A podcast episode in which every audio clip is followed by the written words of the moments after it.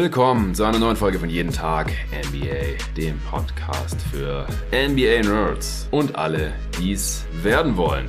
Wir haben eine Woche voller NBA-Action hinter uns hier in Paris. Wir kommen gerade nach Hause in die Wohnung, in der wir die letzten Tage verbracht haben, hier in der französischen Hauptstadt, vom NBA-Spiel der Cleveland Cavaliers gegen die Brooklyn Nets. Gestern waren wir bei den Open Practices der beiden Teams. Es gab noch eine Media Availability. Wir waren im NBA-Haus. Wir waren im NBA-Store. Wir waren bei der Pressekonferenz von Adam Silver heute vor dem Spiel. Wir waren natürlich beim Warm-up vor dem Spiel. Und wir haben uns das Game reingezogen, live vor Ort in der Arena. Und danach wir natürlich noch bei der Pressekonferenz der Spieler und Coaches. Und über all das und noch viel mehr über die letzten Tage und unsere ganzen Eindrücke, die wir da sammeln konnten hier in Paris, werden wir in der heutigen Folge sprechen. Natürlich analysieren wir auch das Spiel zwischen den Cavs und den Nets, dass die Cavs am Ende aber relativ deutlich für sich entscheiden konnten. 111 zu 102 nach einem Run der Nets sah es kurz so aus im vierten Viertel, als könnte es vielleicht doch noch spannend werden. Davor hatten die Cavs teilweise schon mit 26 Punkten geführt. Donovan Mitchell mit einer absoluten Sahne-Performance, 45 Punkte, 12 Rebounds, 6 Assists und 4 Steals für den Starguard der Cleveland Cavaliers. Aber erstmal möchte ich natürlich den Co-Host von Jeden Tag NBA fragen, der hier die ganze Woche mit mir am Start war. Wie geht's dir? Wie war es für dich? Dein erstes NBA-Spiel live vor Ort in der Arena. Natürlich auch zum ersten Mal akkreditiert als NBA-Journalist hier in Paris. Wie gesagt, wir waren beim Training, wir haben alles mitgenommen, was man so mitnehmen konnte, denke ich, diese Woche. Wie war es für dich, Luca? Erstmal Bonjour, Jonathan. Jetzt geht's noch los hier mit dem Französisch los, ja. am letzten Abend, okay. Ja, es war, es war eine richtig coole Woche. Ich habe mich mega gefreut, ähm, dass wir hier, wie du es ja gerade eben schon gesagt hast, einfach ähm, rund um die Uhr im Prinzip uns mit Basketball beschäftigt haben. Es hat sehr viel Spaß gemacht, um einfach diese Eindrücke gewinnen zu können. War halt richtig cool, weil als Fan kannst du ja nicht einfach zum Training zum Beispiel gehen und dazu gucken, so nah an den Spielern dran sein. Und ich fand, ja. das hat einfach super viel Spaß gemacht, weil für mich war es, wie gesagt, mein erstes NBA-Spiel auch. Ähm, und dann direkt halt einfach wirklich beim Training zu sein, auch wenn die Spieler da dann natürlich einfach nur ein bisschen rumgeworfen haben. Im Prinzip war das trotzdem sehr cool, dass du einfach so ein bisschen gesehen hast, wie die auch drauf sind. Das hat man ja wirklich sehr gut erkennen können. Cam ja. Johnson zum Beispiel, ultra sympathischer Typ, Bester der Mann, hat mit den Kindern Quatsch gemacht, der ähm, war immer überall mit dabei, der hat, ja, der war einfach sehr engagiert, also ein richtiger Streber war. Der. Ich glaube, die NBA, die würde gerne nur Cam Johnsons äh, zu so Global Games schicken. Andere Spieler, ja, haben so ein bisschen mehr wie Stars gewirkt, würde ich sagen. Da gab es mhm. auch ein paar von denen. Aber es ist einfach super cool zu sehen, wie die Spieler auch miteinander interagieren. Ja. Und unterm Strich, ja, merkt man einfach, das sind halt einfach auch Jungs, die halt zusammen Basketball spielen und Spaß haben. Gerade die Nets haben super viel Quatsch auch gemacht beim Shootaround. Die haben da so einen Shooting-Contest gemacht nach dem Training und haben da immer den Mikael Bridges Jubel ausgepackt ja, gegenseitig.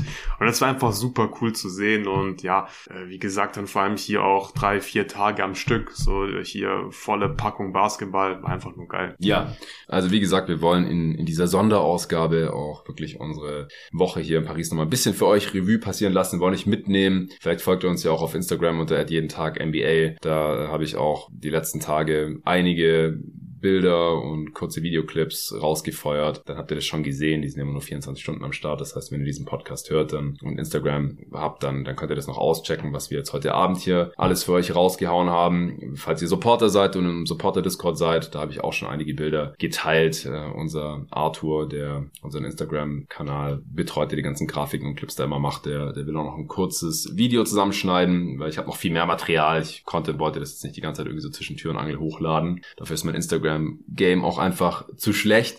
Also ihr kriegt da noch ein bisschen visuelle Unterstützung, aber wir wollen jetzt euch heute hier auch ein bisschen auf eine ja, Audio-Tour mitnehmen durch NBA Paris 2024. Also wir sind am, am Montagabend relativ spät und nach einigen Komplikationen äh, hier angekommen. Äh, Lukas ist erstmal im Bus, Bus in die falsche Richtung gefahren. Das war aber auch klar. Äh, ja, war klar, meinst du.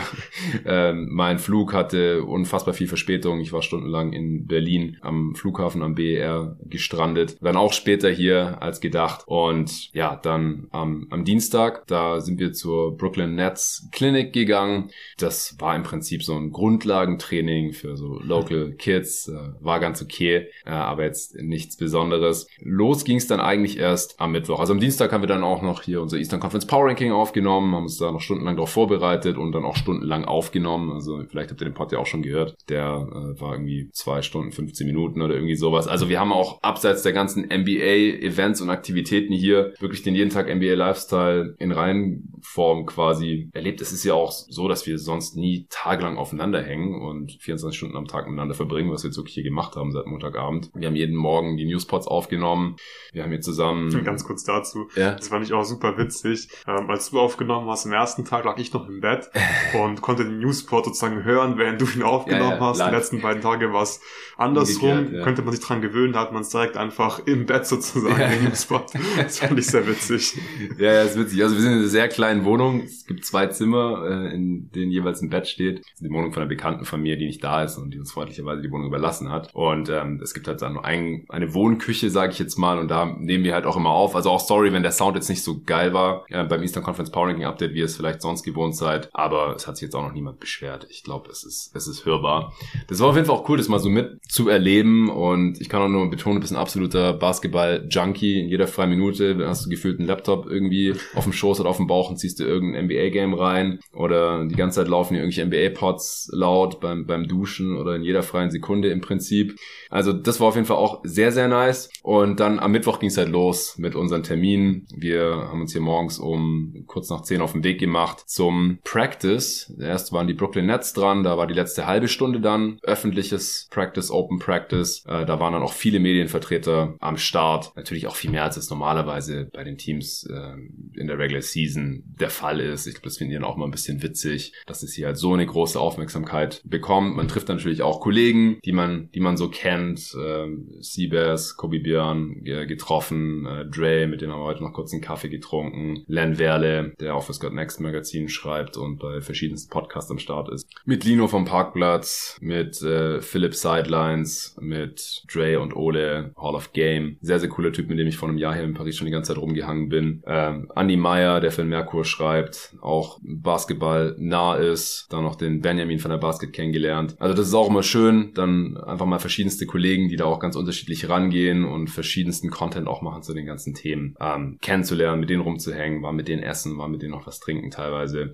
Das war auch sehr, sehr cool. Und ja, dann war halt, wie gesagt, Nets Practice äh, in der Arena, in der Wemby letztes Jahr noch gespielt hat und Bilal Koulibaly, ein bisschen außerhalb. Und da mussten wir uns dann früh auf die Socken machen. Und wie du schon gesagt hast, also dann kommt man da halt rein und, und kann halt zuschauen. Die haben am Ende dann halt noch so ein Shooting Game gemacht. Ich finde es einfach cool mal zu sehen, dass auch NBA Superstars, ja, die Millionen dafür kriegen, diesen Ball in den Kopf zu schmeißen, sich einfach noch genauso drüber freuen wie bei mir im Training, wenn man halt so ein Wurfspiel macht und das halt gewinnt gegen die anderen Mitspieler. Gegen Arne. Gegen Arne zum Beispiel, genau. Die, die trash-talken sich da, die, die schießen sich an mit ihren, mit ihren äh, Handguns und, und Bazooka, Bazooka genau, haben die alle Celebrations ausgepackt.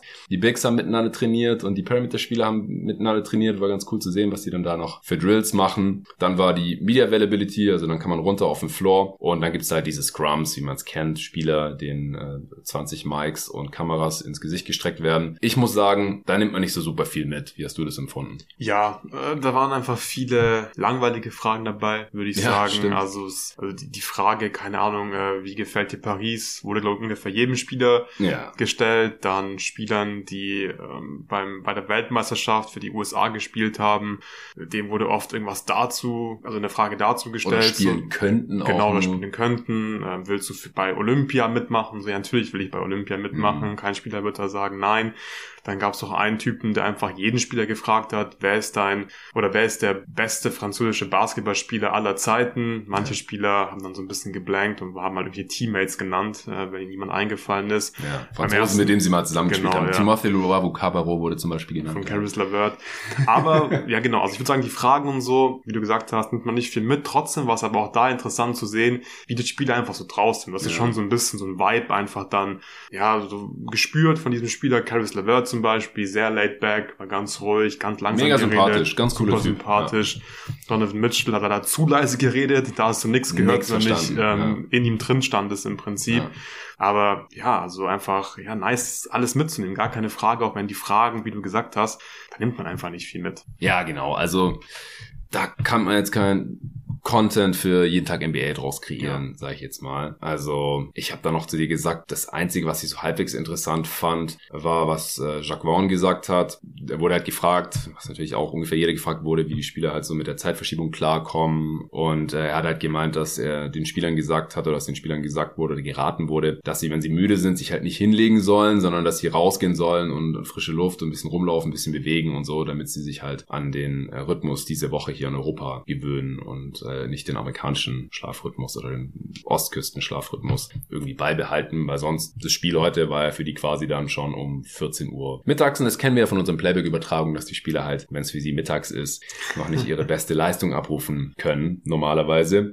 Aber ansonsten, ja, es ist halt auch, es sind so viele Leute da und wenn du halt nicht dich direkt vor den Spieler hinstellst, dann verstehst du meistens auch nur die Hälfte. Du ja. verstehst auch auf die Fragen überhaupt nicht. Wenn der Typ am anderen Ende der Menschentraube steht und fragt und sowieso nur irgendwie gebrochenes Englisch spricht oder sowas, oder du verstehst dann gar nicht, was der Spieler sagt, weil es in die andere Richtung sagt und irgendwie viel zu leise spricht. Also war cool, nah an den Spielern dran zu sein, wie du schon sagst. Auch so Cam Johnson, einfach geilster Typ, überhaupt ja. super sympathisch, liebe den Kerl. Habe ich ja schon, als er noch in Phoenix gespielt hat und ich einfach nur Fan vom, vom Team war oder immer noch bin. Aber das hat sich einfach nur bestätigt. Der Typ ist super sympathisch, ja. super cool drauf. Zwischen dem Nets und den Cavs Practice war dann auch nochmal eine, eine Klinik von äh, Junior NBA, wo halt auch irgendwelche Kids wieder für eine halbe Stunde oder so am Start waren und die haben dann da irgendwelche Drills mit denen gemacht und Cam Johnson halt mittendrin statt nur dabei, hat das alles total ernst genommen und ähm, hat auch mitgemacht bei so bei so Layup Drills, einfach sich zu den, zu den Kids, Kids dazugestellt. Ja, und den Schlappen da mitgemacht. Ich hab auch gedacht, ey, wenn der jetzt irgendwie ausrutscht, nur weil der Schlappmann da umknickt oder sowas, und dann das ist Witzige auch war ja auch, dass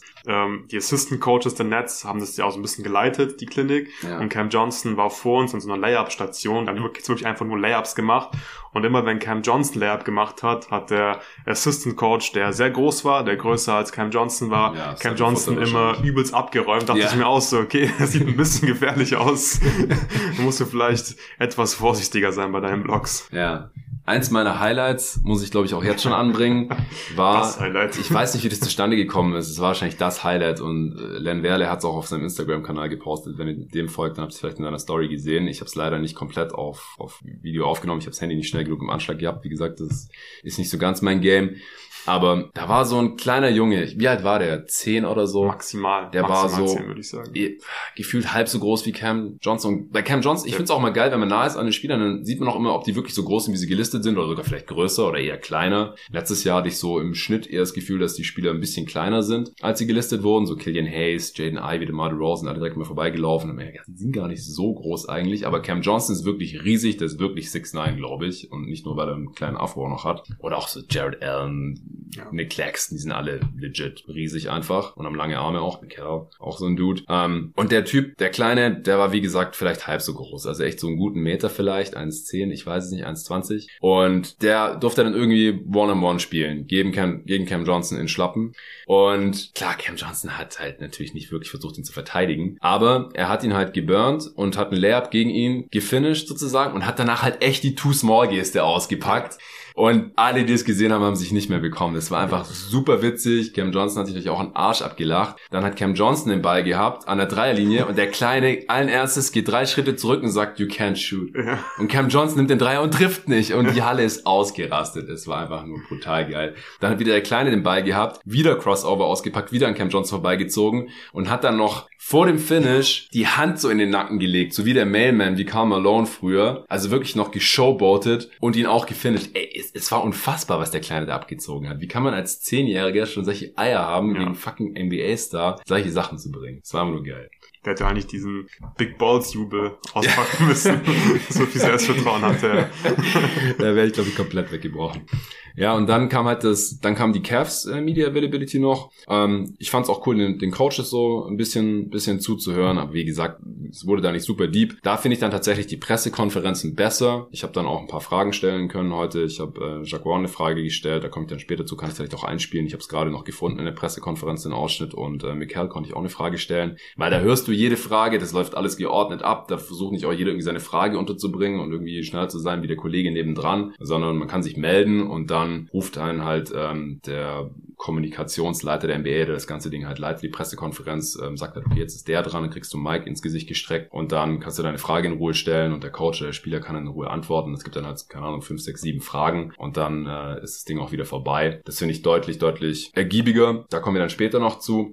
Und dann haben wir noch den Anfang vom, vom Cavs Practice gesehen, da wiederum auch die erste halbe Stunde wurden wir rausgeschickt. Fand ich auch ganz cool, da haben wir gesehen, wie die Spieler sich warm machen oder halt auch nicht. Also manche Spieler machen sich halt da wirklich strebermäßig warm und machen halt alle Übungen nach, die halt der Trainer davor macht. Und so Superstars wie Donovan Mitchell, die stellen sich halt ganz rechts hin und laufen da dann immer hin und her äh, das Feld hoch und runter und kriegen jedes Mal, wenn sie am Korb vorbeilaufen, halt den Ball zugepasst und können dann halt noch einen Jumper nehmen. Garland hat sich gar nicht warm gemacht, der hat nur rumgeworfen, deswegen konnten wir uns dann auch schon denken, okay, der wird wahrscheinlich nicht spielen, wenn er sich hier nicht mehr warm macht vor dem Training. Ähm, was hast du da noch so mitgenommen? Du bist ja auch Coach, du äh, ja. leitest ja auch Training, nimmst das alles sehr ernst, überlegst dir immer deine Trainings. Wie war das für dich dann mal so ein NBA-Practice zumindest teilweise halt zu sehen? Ja. Also vor diesem Practice konnte man wirklich nichts mitnehmen, finde ich, wenn man da jetzt irgendwie hingeht und sich irgendwelche Übungen abgucken möchte oder so. Das waren wirklich ganz basic Sachen mm. und auch das Stretching. Ich fand es zwar cool, dass sie da so ja, Musik laufen. Die Musik war auch richtig gut, muss war ich War richtig coole Musik, war ja. nicht einfach nur irgendwie Hip-Hop.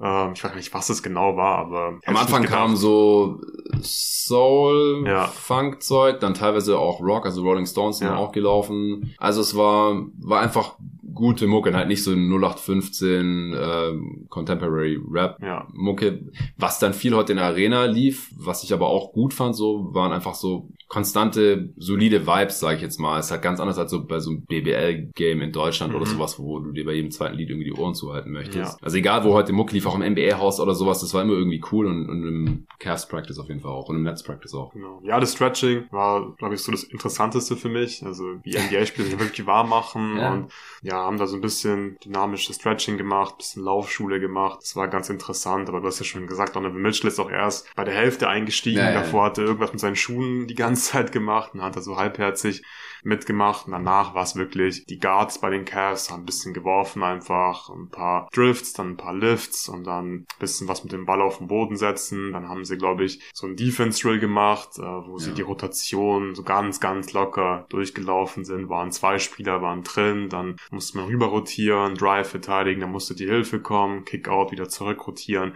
Also wirklich so Basic Stuff. Da war jetzt nichts dabei, wo ich dachte, oh wow, krass, äh, super cooler Drill, den nehme ich auf jeden Fall mit nach Deutschland. Aber genau das war ja auch zu erwarten, dass sie ja. da jetzt nicht irgendwelche krassen Access and Sachen das machen. die dann, wenn, wenn wir wechseln. Genau, also, ja. Das ist klar. Ich fand es ganz interessant, also die Bigs, die haben ja so ein bisschen Perimeter Defense Drills gelaufen und Jared Allen ist ja heute im Spiel dann auch viel geswitcht, also ja. kann man, wenn man möchte, vielleicht draus konstruieren, dass er sich da gestern schon darauf vorbereitet hat, aber das hat er bestimmt nicht zum ersten Mal gemacht. aber es hat heute dann im Game auf jeden Fall ganz gut funktioniert. Tristan Thompson hat auch sehr äh, gewissenhaft äh, trainiert, ja, wie man das von so einem Vorzeige-Veteran auch erwartet. DNA. Ja, Championship DNA, der der, der zeigt, wie es geht, was what it takes to win, sozusagen. hat heute auch gezeigt, ist rausgeschmissen worden, kommen wir später zu, hat einen Freiwurf geerbert, einen anderen gegen das Brett geworfen. Also wir haben heute alles gesehen von Tristan Thompson auf jeden Fall, was man vielleicht auch nicht unbedingt sehen will. Ja, und dann ähm, haben wir uns gedacht, ja, was könnte man denn abends noch so machen, wir haben nichts vor. Ach komm, wir gehen zum Basketballspiel, mal was anderes, ein bisschen zur Abwechslung. Paris Basketball war, war auch ganz cool, war ein Eurocup-Game gegen äh, Promethein, ukrainischen Verein, was, würdest du sagen, vielleicht ganz kurz, ist jetzt kein NBA, aber äh, wir waren dort, ja. zweite Reihe, ja, Kurzzeit ja. sozusagen für 48 Euro. Äh, wie würdest du die Erfahrung in ein paar Sätzen zusammenfassen? Ich fand's cool, ich habe mich drauf gefreut auf dieses Spiel. Ähm, ich vergesse mal den Namen von dem Coach. Äh, von Bonn? Genau, also der jetzt bei Paris Coach, ja. Thomas irgendwas mit I. Ich spreche den Namen wahrscheinlich auch falsch aus, wenn ich ihn jetzt google. Und viele BBL-Fans werden sich jetzt denken, ja, wie kann man den Namen nicht kennen? Wir sind Fachidioten. Also genau. es zeigt sich immer wieder, wir haben wirklich nur Plan von, von der NBA. Das merke ich auch immer wieder. Dann die anderen Kollegen, die verfolgen halt auch europäischen Basketball, ja. kennen sich da aus, kennen dann gleich das Team, wissen, wer der Coach, wissen, wo das Team gerade steht. Halt so im Prinzip wissen die ungefähr das, was wir über die NBA wissen, dann halt auch noch über die anderen äh, Basketballligen in Europa, kennen sich auch noch in anderen Sportarten aus. Also echt größten Respekt dafür. Ja, ja hast du, hast ja, genau. du gefunden? Ähm, ja, ich glaube, man spricht Yasalo Diasalo aus, Thomas Diasalo, wahrscheinlich falsch ausgesprochen. Ihr wisst, wen ich meine, wenn ihr ihn kennt. Äh, auf jeden Fall habe ich schon sind Meister von ihm geworden, gehört. Sind Meister geworden. Nee, sind nicht Meister geworden. Die, sind, die haben die Finals, glaube ich, doch, nee, die haben die Finals verloren. Ich glaube, Ulm ist Meister geworden, soweit ich weiß. Naja, ist ja, ja auch egal. Ja, hier, glaubt mir nichts, wenn ich ja. über die Bilder erzähle. Ich dachte, Lukas hätte mir das erzählt, aber das ist auch ja. schon eine Weile her. Ja, und ich weiß, dass der auf jeden Fall ein guter Coach ist, gute Sachen laufen lässt und so weiter. Hab da mal einen Podcast von ihm gehört, immer wieder auf Twitter auch was gesehen, auf YouTube mir ein paar Sachen von ihm reingezogen. Deswegen hatte ich Lust auf dieses Spiel. Und die haben ziemlich schnell gespielt, ähm, haben ja auch diesen TJ Shorts yeah. auch aus Bonn mitgenommen, hat ein paar Spiele aus Bonn mitgenommen. Shorts hat ein richtig krasses Spiel gemacht, ist da immer auf seine Spots gekommen, in die Drop Defense der Gegner und war ein unterhaltsames Spiel. Äh, wir waren in der zweiten Reihe, waren sehr nah dran. Es war eine sehr komische Halle, also das war keine richtige Basketballhalle, es war einfach so eine riesige Sporthalle im Prinzip mhm. und da haben sie einfach dann ein Feld mitten reingestellt und die Tribünen, die auch sehr klein waren, waren ein bisschen weiter weg vom Spielfeld und ja, auch Fans gab es da nicht wirklich, da waren schon ein paar hundert Leute da, aber die Fans in Anführungszeichen von Paris, das waren halt so zehn Jugendliche, die eine Trommel hatten und ein bisschen rumgetrommelt haben und und ja, hat mich so ein bisschen an so ein, keine Ahnung, Oberliga, Regionalspieler, ja. Re Regionalliga-Spiel erinnert. Aber hat Spaß gemacht und vor allem gab es auch einige ukrainische Fans. Ich schätze mal, dass es äh, ukrainische Flüchtlinge mhm. sind, die gerade in Paris sind oder in Frankreich und die haben wirklich Stimmung gemacht. Es ja. waren auch nicht so viele, aber die hatten richtig so Bock. 50 oder so. Da genau. gab es einen richtigen Blog. Ja. Und die haben sich T-Shirts ausgedruckt, hatten ukrainische Fahnen dabei, Flaggen dabei und haben ja wirklich da Gas gegeben. Das ja. ukrainische Team hat auch versucht mitzuhalten, haben auch geführt im ersten Viertel. Am Ende war es dann doch ziemlich deutlich. Paris, glaube ich, auch erster im Eurocup und konnte sich da durchsetzen. Ich habe auf jeden Fall jetzt einen Ohrwurm von den Chants, von den ukrainischen Fans. Prometei, Prometei. Denkt den ganzen Tag irgendwie daran. Und ja, unterm Strich hat es einfach Spaß gemacht über dieses Spiel. Ja. War cool, dass wir es mitgenommen haben. Ja, ja, war, war auf jeden Fall geil. War, war ein gutes Niveau. Und äh, irgendwann wurde es dann auch ein bisschen wild, als Paris mit 25 geführt haben oder so. Ja. Und versucht ein bisschen zu zaubern und für Run and Gun ja, für die Fans. ähm, war geil. War eine, war eine geile Erfahrung auf jeden Fall. Und ja, heute hatten wir dann tagsüber kein kein festes Programm. Wir wussten halt, wir wollen irgendwie um 18 Uhr dann in der Arena sein, äh, weil wir natürlich auch alles mitnehmen wollten. Und ähm, haben wir gesagt, okay, wir gehen mal noch zum NBA-Haus. Eigentlich hat es ja gestern so eine geführte Mediatour gegeben, aber dann hätten wir früher vom Cavs Practice gehen müssen. Wie gesagt, ist ein bisschen außerhalb. Äh, und dann haben wir gesagt, nee, wir bleiben lieber beim Practice, wir können immer noch ins NBA rausgehen. Das war eine coole Location, wo dann halt, ja, die verschiedenen Sponsoren des Events so ihre Stände hatten. Da gab es irgendwelche Wurfspielchen. Das war die NBA-Trophäe ausgestellt. Allgemein viel ausgestellt. Bilder, Bell mit Signaturen drauf und so weiter. Ähm, es gab einen Court, wo gestern anscheinend irgendwie auch so ein paar ja, NBA-Legenden am Start waren, Tony Parker und so. Heute gab es dann da auch irgendwelche kleinen Events. So, es war jetzt nichts mega krasses, war ganz cool, war relativ viel los. Es gab ein Cleveland Cavaliers Café, ähm, wo es einen sehr guten Deal gab, wo wir als Schwaben dann natürlich auch direkt zugeschlagen haben. Da wurden wir angesprochen von einer netten PR-Dame, wenn wir einen Kaffee und ein Crepe nehmen, dann kriegen wir ein Cavs-Shirt umsonst. Dann haben wir gesagt, ja, auf jeden Fall, was kostet der Spaß? Ah, 8,50. Da mussten wir nicht mal den Taschenrechner rausholen, da wussten wir als Schwaben sofort, der Deal lohnt sich. Das lohnt sich auf jeden Fall. einfach zuschlagen. Ja, ich, ich war eh schon kurz davor, mir einen Kaffee zu holen. Crepe ist auch immer gut und dann noch ein Shirt oben drauf, gar keine Frage. Dann haben wir uns dann ins Cavs Café gesetzt und diesen Deal genossen. Und äh, dann, dann sind wir wieder gegangen, sind zum NBA Store noch gegangen. Äh, du, du wolltest eigentlich Heat Merch für deine Freundin suchen, die, die da mittlerweile zum Fan geworden ist. Aber ja, gerade im Vergleich mit dem Berliner NBA Store ist der ein bisschen klein und auch ein bisschen chaotisch, unsortiert. Ja. Ehrlich gesagt, war, war jetzt auch nicht so der Bringer. Und ich habe sowieso mir selber auferlegt fürs Jahr 2024, ich kaufe mir nur noch NBA Merch, wenn es ein No-Brainer ist, wenn es richtig geil ist oder wenn es so ein No-Brainer-Deal ist, wie mit dem Shirt heute natürlich. Aber ansonsten ich, ich kann nicht mehr so viel Geld für Jerseys und Sneakers und Hoodies und T-Shirts. Mein Schrank platzt aus allen Nähten. So, das, das muss ein Ende haben. Aber wenn es was Geiles gibt, was ich unbedingt haben will, klar, dann schlage ich zu. Aber nicht nur, weil ich jetzt im NBA Store bin, dann muss ich da nicht unbedingt was mitnehmen. Und deswegen konnte ich mich auch zurückhalten. Ja, du hast einen Schlüsselanhänger gekauft. Genau. Meinem Heat-Schlüsselanhänger.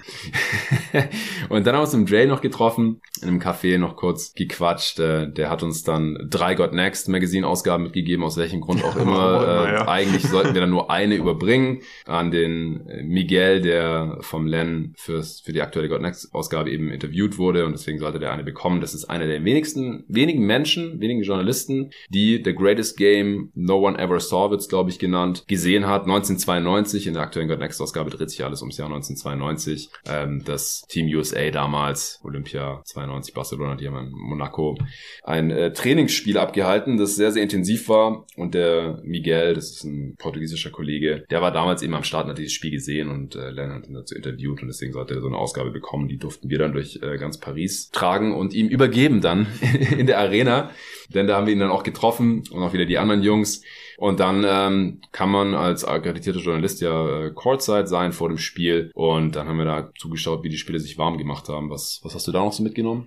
Das war wirklich so eins der Highlights, würde ich sagen. Ja, da einfach auch. da so nah dran zu sein. Und da war ja auch ein Unterschied logischerweise zu erkennen zwischen ähm, Warm-up vorm Spiel und irgendwie im Training ein bisschen rumschmeißen. Da war einfach viel mehr Ernsthaftigkeit einfach ja. von den Spielern zu erkennen. Und es war schon cool, das zu sehen, welche Routinen die Spieler auch haben, welche Spieler zuerst rauskommen. Ja welche Spieler erst ganz spät rauskommen, als wir aufs Feld gelaufen sind, ähm, waren schon ein paar Nets hinten. Wir waren aber, also Spieler von den Nets waren hinten und wir waren an dem Korb, wo sich die Cavs warm gemacht haben und da hat ähm, Damian Jones ein ziemlich wildes äh, Workout gemacht. Äh, ja, hat Dreier gebrickt. Dreier gebrickt so, und irgendwelche Push-Shots genommen, Reverse-Layups gemacht.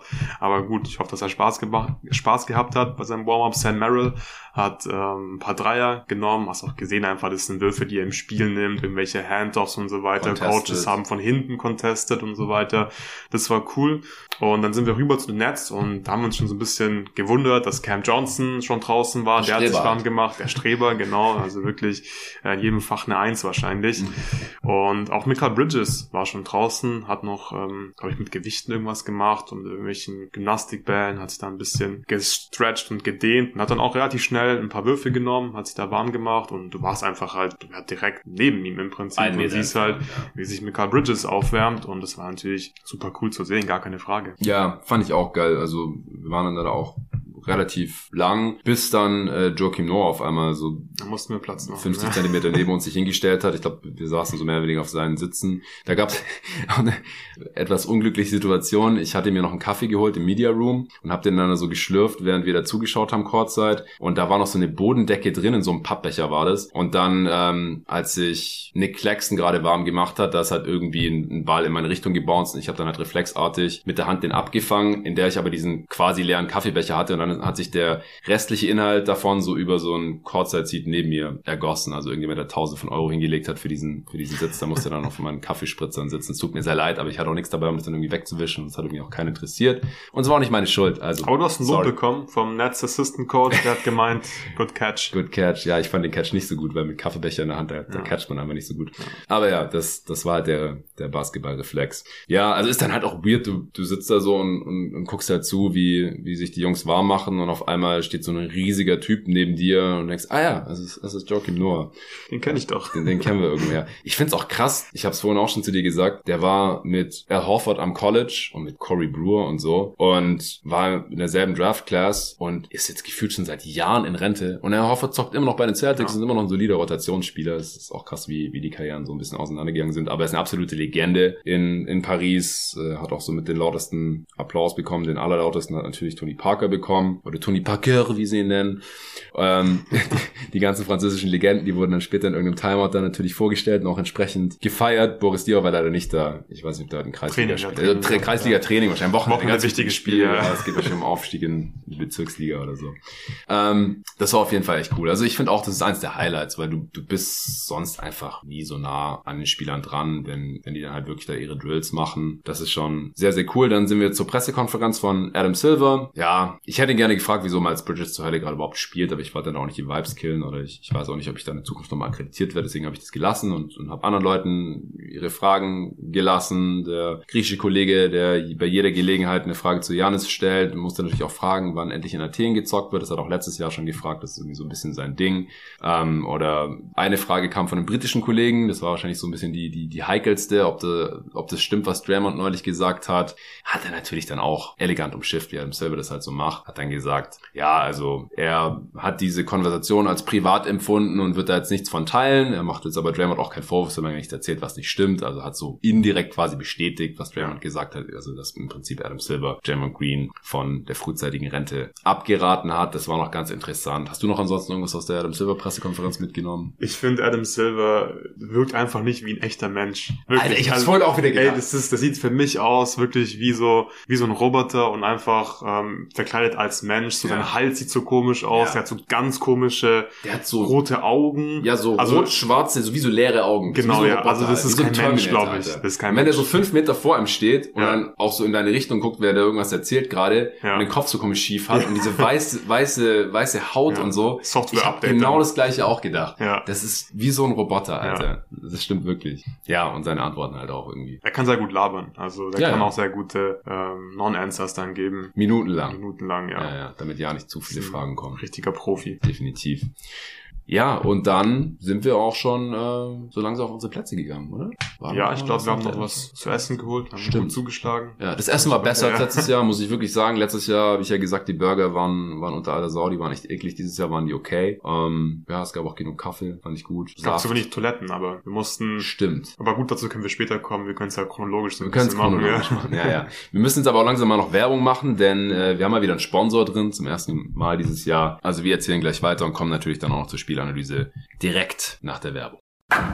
2024 ist angebrochen und ein paar von euch haben sich sicherlich wieder einiges vorgenommen fürs neue Jahr. Besser ernähren, aktiverer Lifestyle, mehr Sport. Da könnte AG1 genau das Richtige für euch sein. Ich trinke AG1 jetzt seit bald drei Jahren. Wie die Zeit vergeht. Crazy. Und ich habe über die Jahre vor allem in drei Bereichen Unterschiede bemerkt. Bei der Muskelerholung, ich fühle mich frisch, weil AG1 Nährstoffe enthält, die Zellen vor oxidativem Stress schützen. Ich fühle mich auch energiegeladener, weil es Nährstoffe enthält, die den Energiestoffwechsel unterstützen. Und außerdem trägt AG1 mit Kupfer, Folat, Selen, Zink und verschiedenen Vitaminen zu einer normalen Funktion des Immunsystems bei. Alle Details zu den gesundheitlichen Vorteilen der einzelnen Nährstoffe findest du unter dem Link in den Show Notes. Natürlich kannst du das auch alles irgendwie anders zu dir nehmen oder erreichen, aber ich lieb's, wie einfach es mit AG1 ist, weil eine tägliche Portion AG1 ein Nährstofffundament aus fünf verschiedenen Produkten liefert. Es macht damit viele Multivitamin- und und Multimineralienpräparate, Bakterienkulturen sowie andere Greens-Mischungen und Pilzkomplexe überflüssig. Das Coole daran, man nimmt jeden Tag eine sinnvolle Menge davon auf. Die Nährstoffe können durch hohe Bioverfügbarkeit gut vom Körper aufgenommen werden und AG1 basiert auf dem wissenschaftlichen Konzept der Nährstoffsynergien. So funktioniert's. Ein Messlöffel AG1, 250 ml Wasser, fertig. Super easy in jede Morgenroutine einzubauen. Man kann es natürlich auch mit Kokosmilch oder Saft mixen. Mir persönlich reicht aber stilles Wasser. Runtergebrochen auf die täglichen Kosten ist es auch nicht teurer als ein Kaffee unterwegs oder was ihr sonst so vielleicht täglich auswärts trinkt. Also eine gute Investition in euren Körper. Im Abo wird dir AG1 ganz entspannt monatlich Freihaus geliefert, ganz ohne Vertragslaufzeit. Also pausieren und kündigen ist auch jederzeit möglich. Und ich habe natürlich mal wieder ein Angebot für euch jeden Tag NBA-HörerInnen. Unterstütze jetzt deine Gesundheit auf drinkag1.com, also drinkag1.com slash jeden Tag NBA als ein Wort und sichere dir bei Abschluss eines monatlichen Abos einen kostenlosen Jahresvorrat Vitamin D3 und K2 und fünf praktische AG1 Travel Packs für unterwegs on top. Das hat einen Wert von 41 Euro. Das kriegt ihr gratis dazu drinkag1.com slash jeden Tag NBA. Den Link findet ihr natürlich wie immer auch in der Beschreibung dieses Podcasts. Ja, wir, wir mussten leider feststellen, dass jeden Tag NBA noch nicht groß genug ist, dass wir die besseren äh, Plätze auf der Medientribüne bekommen, sondern da gibt's dann so Plätze, die halt generell für die Medien reserviert sind und dann muss man sich ja selber seinen Platz suchen und dann haben wir uns halt mit den anderen Jungs mit den anderen deutschen Kollegen zusammengesetzt und ja, mal wieder letzte Reihe, wie früher im Bus. Äh, direkt unter der Hallendecke. Ich kannte das ja schon von letztem Jahr oder ich bin auch schon manchmal in den USA in verschiedenen Arenen auf den billigen Plätzen gesessen und wusste, was mich da erwartet. Wie war es jetzt für dich im Vergleich zu sonst immer über League Pass auf dem ja. Bildschirm dieses Spiel zu schauen von da oben? Ja, war eine richtig coole Erfahrung, obwohl wir nicht die besten Plätze hatten. Es ist trotzdem halt ein NBA-Spiel live in der Arena und es ist natürlich einfach anders als vom Laptop, wenn du den League Pass anschmeißt. Du siehst einfach sofort, zum Beispiel, dass Donovan Mitchell krass ist. Das war mhm. so wirklich mein erster Eindruck nach den ersten äh, paar Aktionen einfach auf dem Spielfeld, so wie er sich bewegt, wie schnell er ist, so wie shifty er ist. Das ist einfach ein anderes Level und das sieht man natürlich auch über den League Pass, wenn man auf dem Fernseher zum Beispiel schaut, gar keine Frage. Der Typ macht extrem viele Punkte. Jeder weiß, dass er gut ist, aber es ist trotzdem was anderes. So, du, du hast andere Eindrücke, wenn du es einfach live in der Halle siehst. Und das fand ich ziemlich beeindruckend, weil das war jetzt gar nicht immer, dass er jetzt irgendwie einen Punkt gemacht hat. Und ich dachte mir so, wow, krass, Reaktion ist wirklich mehr so die Art und Weise, wie er sich bewegt hat. Und es war einfach anders im Vergleich zu den anderen Spielern auf dem Feld. Und ich muss sagen, obwohl wir wirklich genau unter der Hallendecke saßen, ähm, fand ich die Plätze gar nicht so schlecht. Du hast trotzdem mal alles gesehen. Du mhm. warst zwar weit weg, aber du bekommst einfach ja, das Momentum vom Spiel noch besser mit. Die ja, Stimmung in Anführungszeichen in der Arena einfach, wie sich die Fans verhalten und es war einfach eine coole Erfahrung. Ich bin froh, dass ich jetzt mein erstes NBA-Spiel hinter mir habe. Ich hoffe, es war nicht das letzte. Und ja, ja. wie war es für dich? Du bist ja schon erfahrener, was das angeht. Ähm, also ich finde es auch geil. Also muss ich wirklich sagen. Ich finde, es ist auch einfach kurzweiliger, wenn man vor Ort ist. Also die, die Timeouts und so, das nervt alles nicht so krass wie halt am Bildschirm ja mitten in der Nacht. Ja, genau. Also das Spiel war echt, die erste Halbzeit war echt ja. rum im Nu, obwohl es ja schon im zweiten Viertel so entschieden schien. Also ich glaube, wenn das jetzt ein spannendes Spiel ist, dann ähm, geht es tendenziell ja noch schneller. Also es war so zwischenzeitlich so ein bisschen zäh oder so ein bisschen schade. So, ja, wieso zacken die Nets offensiv heute so? Wieso haben die nach sechs Minuten erst vier Punkte oder sowas? Bis Cam Thomas reinkam, ging ja gefühlt gar nichts offensiv. Und dann ging alles halt über ihn. Also spielerisch war es nicht das allergeilste Spiel, aber Donovan Mitchell hat direkt losgelegt wie die Feuerwehr. Das war ganz geil zu sehen in Transition und Dry ist einfach an seine Spots gekommen. So. Und du hast bei Mitchell auch gesehen, der hatte Bock, der wusste, ja. das ist ein Spiel in Paris, die Leute kommen hierher und die können nicht einfach mal so, zack, ein NBA-Spiel live vorgucken. Der hat einfach eine Show angeboten ja, für die stimmt. Leute und das war richtig cool. Der hat verteidigt, der wollte geile Plays machen. Der hat auch 41 Minuten gespielt. Also mhm. Also der hat richtig Gas gegeben heute. Ja. ja, also jetzt können wir ja auch teilweise schon das, was wir aus den Pressekonferenzen mitgenommen haben, so mit einfließen lassen und so langsam auch das Game analysieren. Das ist kein normales nur noch 15 Regular Season Game für die Spieler. Das haben die gesagt, das haben die Coaches gesagt. Das ist eine besondere Atmosphäre Atmosphäre, es ist eine Ehre für die. Donovic hat gesagt, er wird gern jede Saison in Europa zocken. Es macht den richtig Bock, weil die merken halt, die kommen hierher und es ist halt ein riesiger Andrang. Den Fans ist es wichtig und vor allem halt super viele Medien. Ich weiß noch, letztes Jahr hat der Marty Rosen auch gesagt, das ist wie bei einem Playoff-Spiel halt so die Coverage, wie viele Leute da sind beim Practice und nach dem Spiel. Und Donovan Mitchell hat halt quasi die Herausforderung angenommen und gedacht, so, jetzt, ich, ich zeig's denen jetzt hier mal so ein bisschen. Man muss halt auch sagen, bei den Nets kann ihn irgendwie niemand so richtig verteidigen. Also, Wir wissen noch warum jetzt. Jetzt wissen wir auch warum, genau. Ähm, kann ich euch jetzt einspielen. Also ich habe während dem Spiel nochmal zu dir gesagt, und ich habe es auch schon ein paar Mal im Pod gesagt, wenn man Michael Bridges regelmäßig für die Suns spielen sehen hat und gesehen hat, wie der verteidigt hat, dann ist es einfach nur traurig, wie er jetzt beim Netz verteidigt. Und er ist ja nicht verletzt oder jetzt auf einmal viel älter oder irgendwas, dass man irgendwie sagen kann, ja gut, ist halt irgendwie ein bisschen die Klippe runtergefallen defensiv, sondern man musste sich schon so ein bisschen fragen, wieso der das Verteidigen eingestellt hat. Und die Vermutung war halt, okay, er hat jetzt halt eine viel höhere Usage, macht viel mehr Punkte pro Spiel, muss sich auf die Offense konzentrieren. Das sehen wir immer wieder bei, bei Stars, dass die sich defensiv, vor allem in der Regular Season, zurücknehmen. Und deswegen lag es bei ihm halt auch nahe. Aber ich habe gedacht, wenn ich jetzt schon mal die Chance habe, Brooklyn Bridges hier eine Frage zu stellen, dann nehme ich die auch wahr. Und ähm, ich habe sie, wie gesagt, gefunden. Und ich werde es jetzt einfach mal hier laufen lassen. Ich hoffe, man versteht es gut. Staying on the right hand side on fifth row again. Yeah.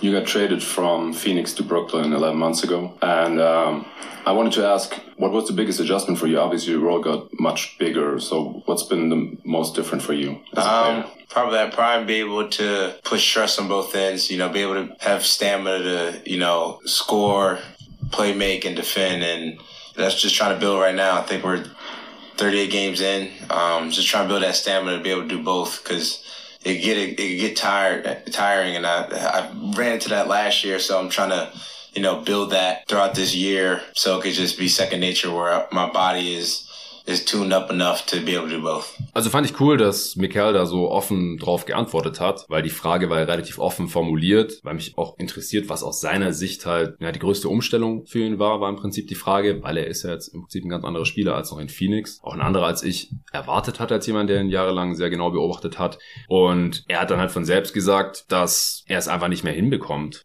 genauso zu verteidigen wie vorher, in anderen Worten, also dass er einfach nicht die Ausdauer hat oder dass er versucht, die Ausdauer immer noch aufzubauen bauen und dass er das direkt auch schon in der letzten Saison gemerkt hat, dass es einfach so anstrengend ist, an beiden Enden des Feldes zu liefern. In Phoenix war einfach ein Rollenspieler, hatte eine relativ kleine offensive Rolle, auch so, dass man sich oft gefragt hat, so, ey, wieso macht denn der nicht mehr? Wieso wirft der nicht mehr? Der hat doch eigentlich die Skills. Und es wäre in Phoenix ja auch schon vor seinem Trade eigentlich mal angesagt gewesen, aber da hat er halt auch auf All-Defensive Team-Level verteidigt und das macht er in Brooklyn jetzt einfach nicht mehr. Da ist jetzt ein 25 Punkte pro Spiel Scorer oder sowas um den Dreh und defensiv ist er ein Schatten seiner selbst und ich fand es echt cool von ihm, dass er das so offen in der, in der Pressekonferenz dann beantwortet hat auf meine Frage hin.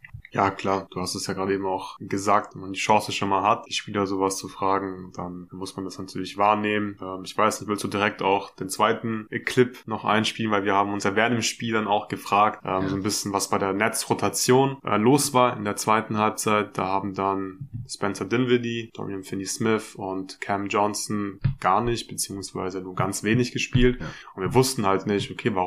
Also sind jetzt irgendwie verletzt oder haben die einfach schlecht gespielt? Bei den Nets hat so gut wie niemand gut gespielt in der ersten Halbzeit.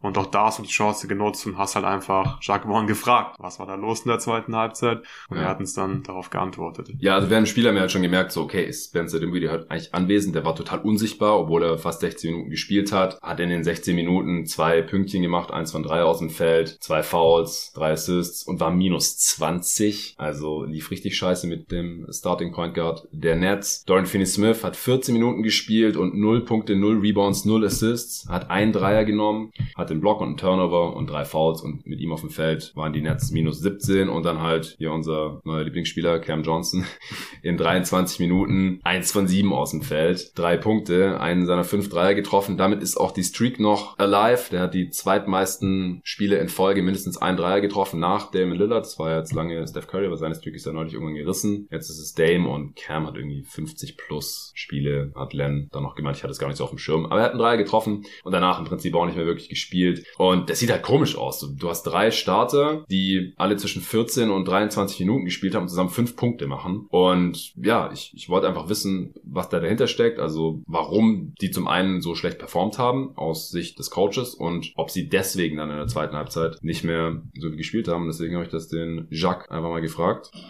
Okay, fourth or fifth row on the right hand side. Yeah. Jonathan Walker of Jeden Tag NBA. Coach, um, three of your starters, uh, Spencer Dinwiddie, Dorian Finney-Smith, and Cam Johnson, only combined for five points. Why do you think that was, and was that the main reasoning why they didn't play much in the second half? Yeah, Spencer came into the game questionable, uh, not feeling well going into the game. Actually got an IV going into the game and tried to, to give what he had. Dorian Finney-Smith ended up leaving the game uh, after getting the IV also and trying to uh, play his way through the game. And then the feel of wanting to have more minutes for Cam Thomas and Lonnie Walker took away some of the minutes from Cam Johnson tonight. Also, da haben wir direkt die Antwort bekommen auf unsere Frage. Spencer Dinwiddie und Dorian Finney-Smith waren beide krank und bei Dinwiddie war das auch wirklich eine News. Dorian Finney-Smith war tatsächlich eine Game-Time-Decision gewesen mit einer Illness. Das hatten wir vom Spiel aber gar nicht mehr gecheckt. Bei Dinwiddie hätte man das nicht wissen können und die haben sogar beide eine IV bekommen, also eine Infusion. Und es zeigt ja schon, dass die ziemlich krank gewesen sein müssen. Also Respekt in dem Fall an sie, dass sie trotzdem versucht haben zu spielen spielen. Sie haben nicht gut gespielt und waren wahrscheinlich dann auch relativ fertig und entsprechend hat halt Vaughn entschieden, nee, dann ähm, lassen wir lieber die Spieler spielen, die gesund sind und die vor allem auch gut performen. Wie gesagt, Cam Thomas ist reingekommen und hat die Offense übernommen und auch ein Stück weit getragen, weil er am Anfang dann auch direkt heiß war, die ersten paar Würfe getroffen hat. Lonnie Walker kam von der Bank, hat 20 Punkte gemacht und ja, Cam Johnson hat auch einfach nicht besonders gut gespielt und wenn bei den Nets quasi alle fit sind, nur Ben Simmons hat ja gefehlt noch mit seiner Rückenverletzung und Darren Sharp mit seiner Knieverletzung, der ist nicht mal mit angereist. Ben Simmons war beim Training da, hat auch trainiert und ähm, hat dann auch ein Interview gegeben bei diesen Media Scrums, aber war halt noch nicht verfügbar und soll wohl auch frühestens in zwei Wochen zurückkehren, hieß es. Jedenfalls, wenn halt die ganzen Perimeter-Spieler da sind, dann können die auch gar nicht alle irgendwie ihre 25, 30 Minuten spielen. Irgendjemand fällt hinten runter und wenn dann halt manche Spieler nicht performen, dann rücken eben andere nach und das war dann auch die, die Erklärung direkt von Jacques Warren. Übrigens ein sehr, sehr cooler Typ ist, fand ich auch direkt beim Media Scrum und auch wieder bei der Pressekonferenz. So, der überlegt sich seine Antwort sehr genau, der guckt dich an, der hat eine sehr angenehme Stimme. Ich kenne den Typ stundenlang zu hören, ehrlich gesagt. Also auf jeden Fall ein sehr, sehr cooler Interviewpartner und einfach ein angenehmer Dude unter den Coaches, was solche Sachen angeht. Ja, was würdest du sagen? Jetzt haben wir ja schon ein paar Sachen angeschnitten. Mhm. Luca, was war entscheidend bei diesem Game von den Sachen, die wir jetzt noch nicht erwähnt haben. Ich will nochmal unterstreichen, dass Donovan Mitchell einfach ein krasses Spiel gemacht hat. Das war natürlich ähm, der Hauptfaktor hier Ja. in dieser Partie. 45 Punkte hat Spider am Ende gescored in diesem Paris Game 2024. 15 von 30 aus dem Feld, kam 13 Mal an die Freiwürfe, der war echt sehr aggressiv. Ja. Das hat man gesehen, hat 11 von diesen 13 Freiwürfen auch verbandelt und 4 von 12 seiner Dreier Da war ein bisschen getroffen. kalt. Da war ein bisschen Die kalt, ja. ersten sechs oder sieben hat er nicht getroffen. Aber am Ende hat er wirklich das Momentum immer gekillt von den Nets. Ja. Du hast ja schon so ein bisschen angeschnitten. Am Ende dachten wir so, ah, könnte noch mal knapp werden. Nee, Donovan Mitchell hat genau dann immer einen Dreier reingeknallt. Das waren teilweise auch ja, schwierige Pull-Up-Dreier, die contested waren. Im ersten Viertel oder in der ersten Halbzeit ist, ähm, finde ich, vor allem rausgestochen, dass die Nets große Schwierigkeiten hatten, die Switching-Defense der Cleveland Cavaliers zu knacken. Das haben auch andere Kollegen dann auf der Pressekonferenz gefragt. Da gab es einen von ähm, Nets Daily und der hat immer ganz gute Fragen gestellt und der hat auch äh, Jacques dann gefragt, ähm, ja, wie, wie wollt ihr so eine Swi oder wie kann man so eine Switching Defense am besten knacken? Was hättet ihr besser machen können? Was waren die Probleme für euch? Und das Problem war aus meiner Sicht vor allem, dass Jared Allen einfach einen super Job gemacht hat. Ja. Das ist wirklich ein richtig mobiler Big und ähm, der hatte kein Problem einfach vor diesen Ballhändlern zu bleiben. Und Cam Thomas hat da wahrscheinlich den besten Job gemacht. Der hat dann Jared Allen noch ein paar Mal schlagen können und äh, konnte dann am Ring finishen, beziehungsweise ganz selten auch mal einen Kickout-Pass spielen, nachdem er die Defense zum Kollabieren gebracht hat. Man, man hat einfach gesehen und das hat man auch am, am Scoreboard gesehen. Die Nets tun sich extrem schwer zu scoren und es lag halt ähm, zum größten Teil auch an der guten Defense der Cleveland Cavaliers. Die Spieler haben auch in den Pressekonferenzen gesagt, also die Spieler der Nets, Cam Thomas und Bridges, dass es ihnen schwer gefallen ist, ähm, weil die Defense einfach, ähm, ja, wie sagt man es auf Deutsch, ähm, load up, haben die Spieler Mhm. gesagt, also haben da einfach früh an den Elbows geholfen, die Driving Lanes einfach sehr eng gemacht und das war ähm, neben Donovan Mitchells Offensivleistung ein großer Faktor. Vor allem in der ersten Halbzeit. Ist dir noch was aufgefallen aus spielerischer Sicht? In den Also, ersten? Ich will auch nochmal betonen, dass Jared Allen der zweitbeste Kerl heute war. Ja, definitiv. Vom Impact her, defensiv einfach unfassbar. Ja. Finde ich, sieht man auch live vielleicht nochmal besser als am Screen, dass der Typ einfach überall ist und immer am Ring und dass die Nets einfach Schiss auch hatten, dann da zu finishen und überhastet gefinisht haben. Da waren eigentlich wilde Drives und Finishes mit dabei. Einige Würfe hat er auch geblockt, vier Blocks hat er gehabt und Ja. noch mehr erfolgreiche Contests. Und halt auch, also die Nets haben oft irgendwie versucht, eine Screening-Action, dann ist Allen auf den Ballhänder geswitcht und dann waren noch fünf Sekunden auf der Uhr und dann mussten die irgendwas gegen Jared Allen kreieren und das ist einfach eine scheiß Situation. Also Cam Thomas ist ein Tough-Shot-Maker, aber Bridges am Anfang, der wurde direkt total kalt gestellt, der konnte da gar nichts machen. Wurde auch geblockt von Jared Allen, mindestens einmal. Ja, er hat sich dann revanchiert im vierten Oh ja, Viertel, hat ja. er in, in Transition Allen so ein bisschen aufs Poster genommen, also gab auch ein paar geile Highlights in dem Game.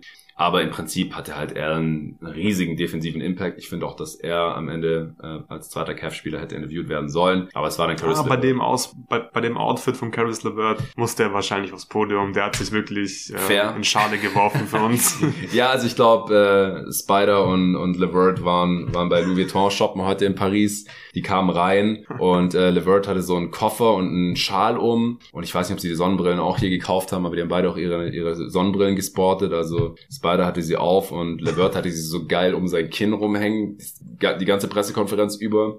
Und ähm, Mitchell hatte noch so ein Täschchen von Louis Vuitton dabei. Also ich glaube, die waren ordentlich shoppen hier in Paris und äh, wollten es dann irgendwie auch zusammen präsentieren, wie auf so einem auf so einem Laufsteg vielleicht. Aber die haben eine geile Pressekonferenz gehabt, muss ich sagen. Also wie gesagt, Levert sowieso sehr angenehmer Dude, ähm, wie er die Fragen beantwortet, super sympathisch alles, ganz ruhig und äh, Mitchell auch, also richtiger Profi finde ich. Also der hat auch ein paar schwierige Fragen gestellt Ja. bekommen und, und hat die immer sehr elegant beantwortet, war super gut drauf. Ich meine, klar, der hat gerade 45 Punkte rausgehauen und da kann man so schon ein mal bisschen, gut drauf sein. war so Ja. ein bisschen der King halt hier von Paris heute. Ganz kurz noch zu Mitchell Ja. bei der Pressekonferenz, was ich von ihm auch sehr cool fand. Es war ja klar, wir haben auch davor ein bisschen drüber gesprochen, weil die äh, Mitarbeiter dort haben dann ein zweites Mic aufgestellt und dann wussten wir, okay, Mitchell und Caris LeVert kommen zusammen Ja. zur Pressekonferenz. Dann dachten wir schon so ein bisschen, ja, wird bestimmt blöd sein für Caris LeVert. Alle werden einfach von Donovan Mitchell irgendwelche Fragen stellen. Und Donovan Mitchell hat wirklich bei jeder Gelegenheit von sich aus gesagt, ey, Caris, beantworte du doch mal die Frage Mhm. wenn es nicht direkt an ihn gestellt war. Das fand ich sehr cool, dass er da so ein Fingerspitzengefühl hatte und sein Teammate da auch äh, gut involviert hat. Ja, das Geile war, dass Levert manchmal gar nicht damit gerechnet hat, jetzt involviert zu werden. Und dann gesagt, was war nochmal die Frage? Dann hat Donovan Mitchell ihm quasi nochmal live die Frage wiederholen oder erklären müssen, um was es gerade eigentlich geht. Ja, das, das war ganz witzig. Also die zwei Dudes fand ich ganz cool. Cam Thomas fand ich jetzt nicht so ergiebig, Arrogant ehrlich gesagt. auch Ja, so ein bisschen kein so Bock. Star halt auch. Ja, Also er hat auch Star gemacht. kann sein. Ich meine, manche, manche Jungs sind auch einfach nicht so redselig, aufgeschlossen, Ja, wie auch immer. Ähm, aber ja, war relativ einsilbig und hat sich nicht so wirklich Gedanken gemacht bei seinen, bei seinen Antworten. Und ja, war dann auch relativ schnell wieder weg. Aber ja, es war so ein bisschen bezeichnend halt auch leider für die NBA, dass halt die die die meisten Punkte jeweils gemacht haben für ihr Team, dann äh, kommen durften. Also Cam Thomas hatte 26 Punkte am Ende für die Nets. Äh, war auch effizient, also hat für seine 26 Punkte 26 Shooting Possessions gebraucht, ähm, aber hat immerhin halt kein Turnover gemacht. Es, es war auch einfach witzig, weil wir uns irgendwann Spaß natürlich draus gemacht haben. Ich meine, wir wissen alle, was Cam Thomas für ein Spieler ist.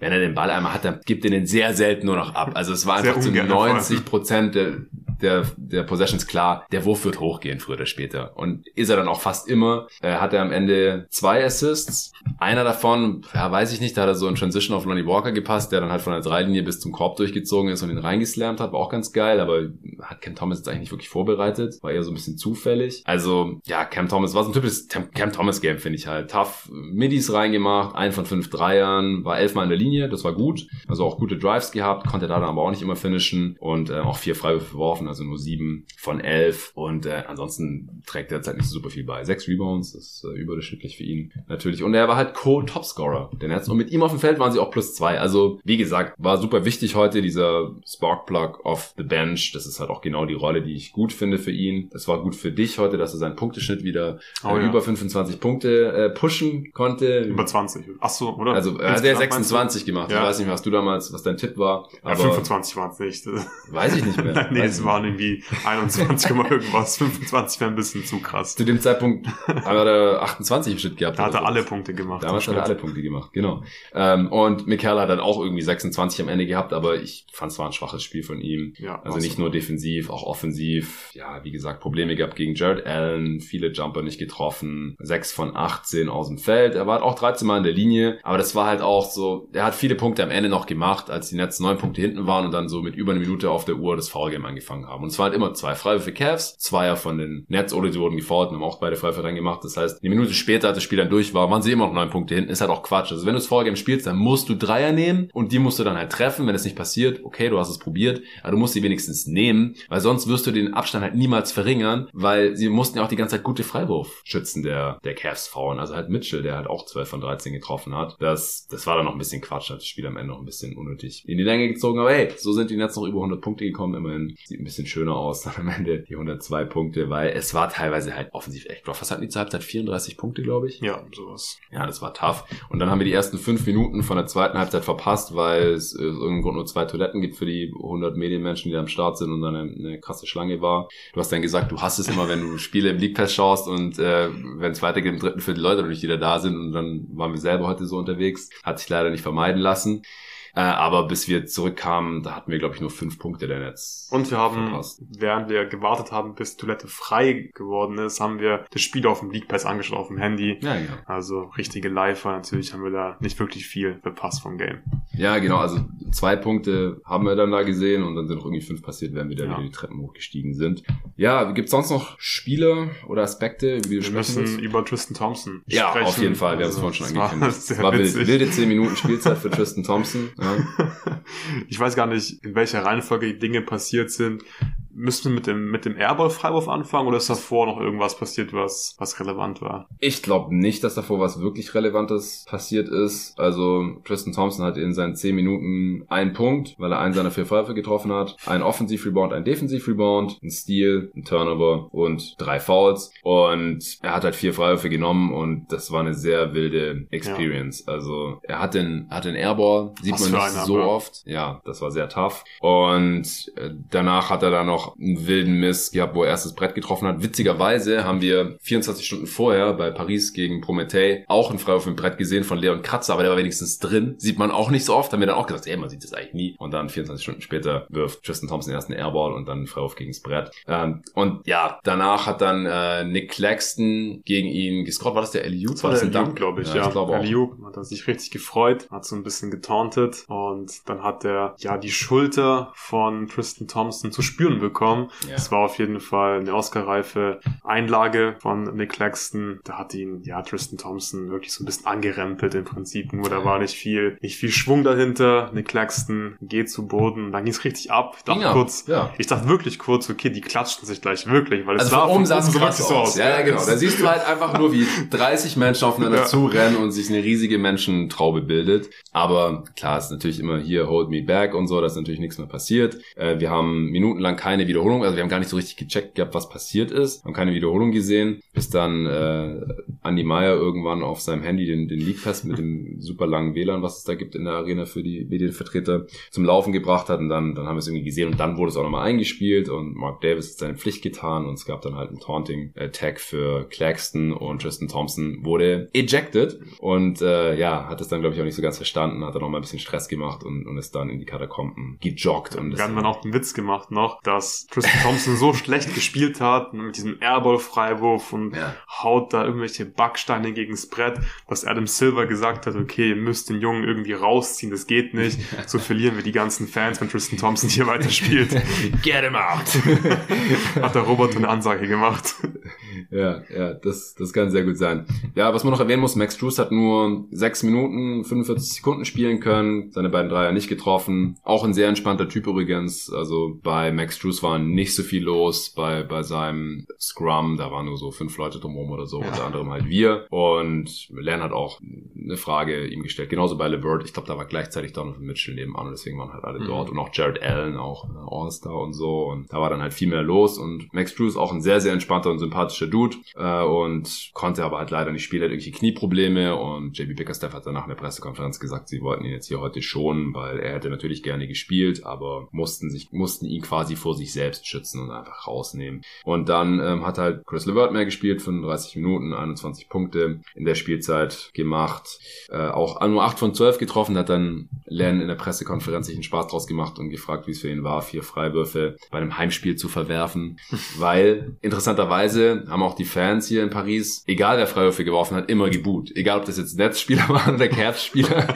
und äh, Levert hat aber gesagt, er hat gar keine Boost gehört, er hat nur die MVP-Chance für Donovan Mitchell gehört an der Freiwurflinie. Und ähm, ja, Levert war jetzt auch nicht das effizienteste Game gehabt, aber ja, bringt halt so ein bisschen Creation von der Bank. Und Sam Merrill hat auch 32 Minuten ran gedurft, hat auch 11 Dreier gechuckt, aber nur zwei davon getroffen, also hat so ein bisschen die Struce-Rolle übernommen. Craig Porter Jr. interessanterweise gar nicht in der Rotation, der, der Rookie, der ja quasi in der Abwesenheit von Darius Garland und wenn man sieht, okay, Struce hat nur sieben Minuten gespielt, muss man sich ja eigentlich schon fragen, wieso hat Craig Porter Jr. keine einzige Sekunde gespielt heute. Und die Frage kam dann auch von einem Kollegen bei der Pressekonferenz, da hat JB Bickerstaff auch gesagt, ja, normalerweise würde er spielen, aber heute haben wir uns halt für andere Spieler entschieden, er wird sicherlich bald wieder in der Rotation sein, so sinngemäß ja, ich glaube, zusammenfassend kann man sagen, es war jetzt nicht das höchstklassige Spiel. Beide Teams auch insgesamt nicht so effizient. Also in der ersten Halbzeit war es halt Offense des Grauens der Nets. In der zweiten Halbzeit ist es ein bisschen besser geworden, aber im Endeffekt hatten die Nets ein 101er Offensivrating, die Cavs ein 108er. Beide Teams ja, so um die 50% Effective Field Goal Percentage. Die Nets hatten auch streckenweise über 20% Turnover-Rate, also sehr viele Bälle weggeschmissen. Beide Teams haben unter 30 Prozent ihrer Dreier getroffen. Also Donovan Mitchells Performance in der Offense und Jared Allen's Performance in der Defense haben das Ganze qualitativ ein bisschen gerettet und dann halt noch ein bisschen Cam Thomas Show für die Nets. So würde ich es zusammenfassen. Ja, wollen wir noch ein bisschen über das Publikum generell sprechen? Und das war ja auch ja, interessant ja. zu beobachten, weil in der ersten Halbzeit speziell war die Stimmung echt nicht gut. Also die Halle war sehr leise. Lennart hat immer wieder so ein paar Witze gemacht, ähm, dass man wirklich ja gar nichts hört in der Halle. Es ist, es ist total ruhig ist. Du hörst JB Bicker Kicker-Staff sprechen. Alter, der war halt so 100 Meter von uns weg Ja. oder sowas und wir haben den trotzdem Ja. schreien hören. Es ist halt echt krass, dass wir ihn unterhalten gibt. Es war halt, es war zu dem Zeitpunkt schon irgendwie 15 Punkte Führung für, für die Cavs. Die Nets haben absolut nicht scoren können. Es war halt irgendwie so, so ein bisschen lame. Es gab keine Highlights und dann hast du natürlich auch nicht die Hardcore-Fans drin. Und das ist auch schwierig für die, für die Fans dann, wie du sagst, es sind keine Hardcore-Fans, es gab ein paar Hardcore-Fans.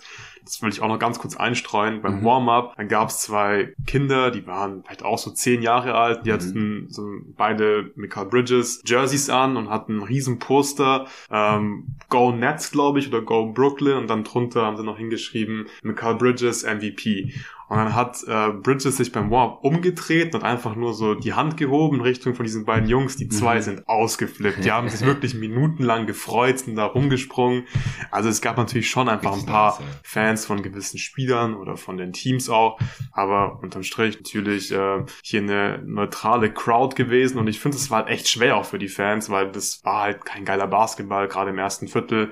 Da kannst du jetzt auch nicht dann so viel Stimmung machen. Am meisten Stimmung haben sie dann halt bei den äh, T-Shirt-Cannons gemacht. Wenn es dann T-Shirts umsonst gab, da sind sie richtig ja. ausgerastet dann. Ich glaube, wir müssen kurz ranken, wann, wann die Arena am lautesten Ja. war. Also das waren nämlich äh, interessante, interessante Momente, Ja. glaube ich. Also, waren sie bei Tony Parker am lautesten? Nein, bei Ronaldo und Beckham würde ich sagen. Ja, okay. Bei den Fu also es wurden immer wieder Fußballer eingeblendet und ja, fair. Also wahrscheinlich waren sie bei Ronaldo, also beim brasilianischen, beim alten Ronaldo und bei bei Beckham am lautesten. Später wurden auch noch äh, die Spieler von Paris Saint-Germain. Sag mal, PSG. sag mal zwei, zwei Spieler von Ich kenne nur. Mbappé. Ich, ich weiß nicht, wer die anderen Okay, waren. okay. Ja, ich, Ich habe keinen Plan von ja, ich, deswegen wollte ich mal testen. Wer- wer war Hast noch du da? gemerkt?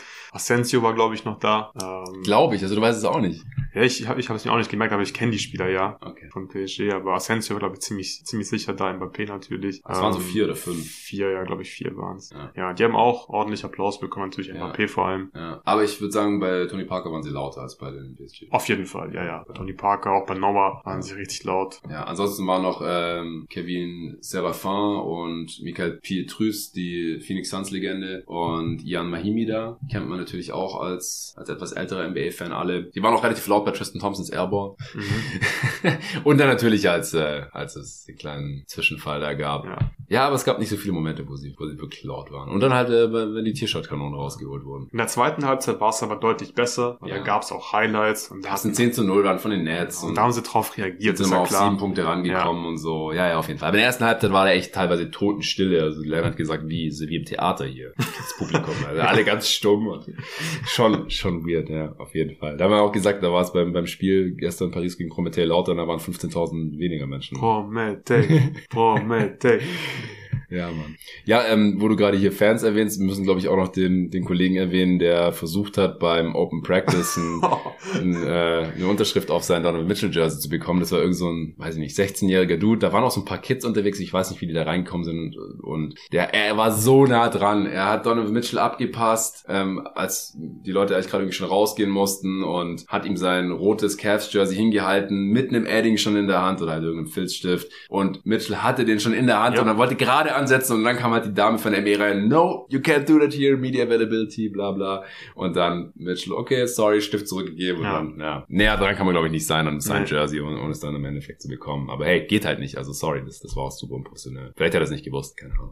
Alright. Hast du noch irgendwelche letzten Worte zu, zu dem Game, zu unserem Paris-Trip? Haben wir irgendwas vergessen zu erwähnen? Wir haben mit Sicherheit irgendwas Wahrscheinlich. vergessen zu erwähnen. Ähm, vielleicht einfach nochmal ein Dankeschön an der Stelle. Wir haben es beim Power Ranking Update schon gesagt. Das wäre natürlich nicht möglich. Ohne euren Support äh, könnten wir nicht hier sein, könnte wahrscheinlich vor allem ich nicht hier sein. Äh, jetzt kann ich aktuell für jeden Tag NBA arbeiten. Deswegen äh, durfte ich hier auch zu diesem Trip mitkommen. Danke an dich auch, Jonathan, dass du mich mitgenommen hast. Mein erstes NBA-Game. Bitte gerne. Also ich Ähm, fand's geil, dass du dabei warst. ja, hat wirklich eine Menge Spaß gemacht. War auch richtig cool, dass wir hier gemeinsam arbeiten konnten einfach. Und Ja, das war hat mir auch wieder gezeigt, dass es sich einfach nicht anfühlt wie Arbeiten. Wir haben im Prinzip wirklich 24 Stunden am Tag mit Basketball hier verbracht, entweder Pots vorbereitet, Pots aufgenommen, zu welchen Basketball-Events gegangen und ich habe mir keine einzige Sekunde lang gedacht, "Puh, jetzt reicht's mal irgendwie, ist ein bisschen anstrengend, wenn wir irgendwas anderes machen. Das war überhaupt nicht der Fall, war einfach eine richtig tolle Erfahrung.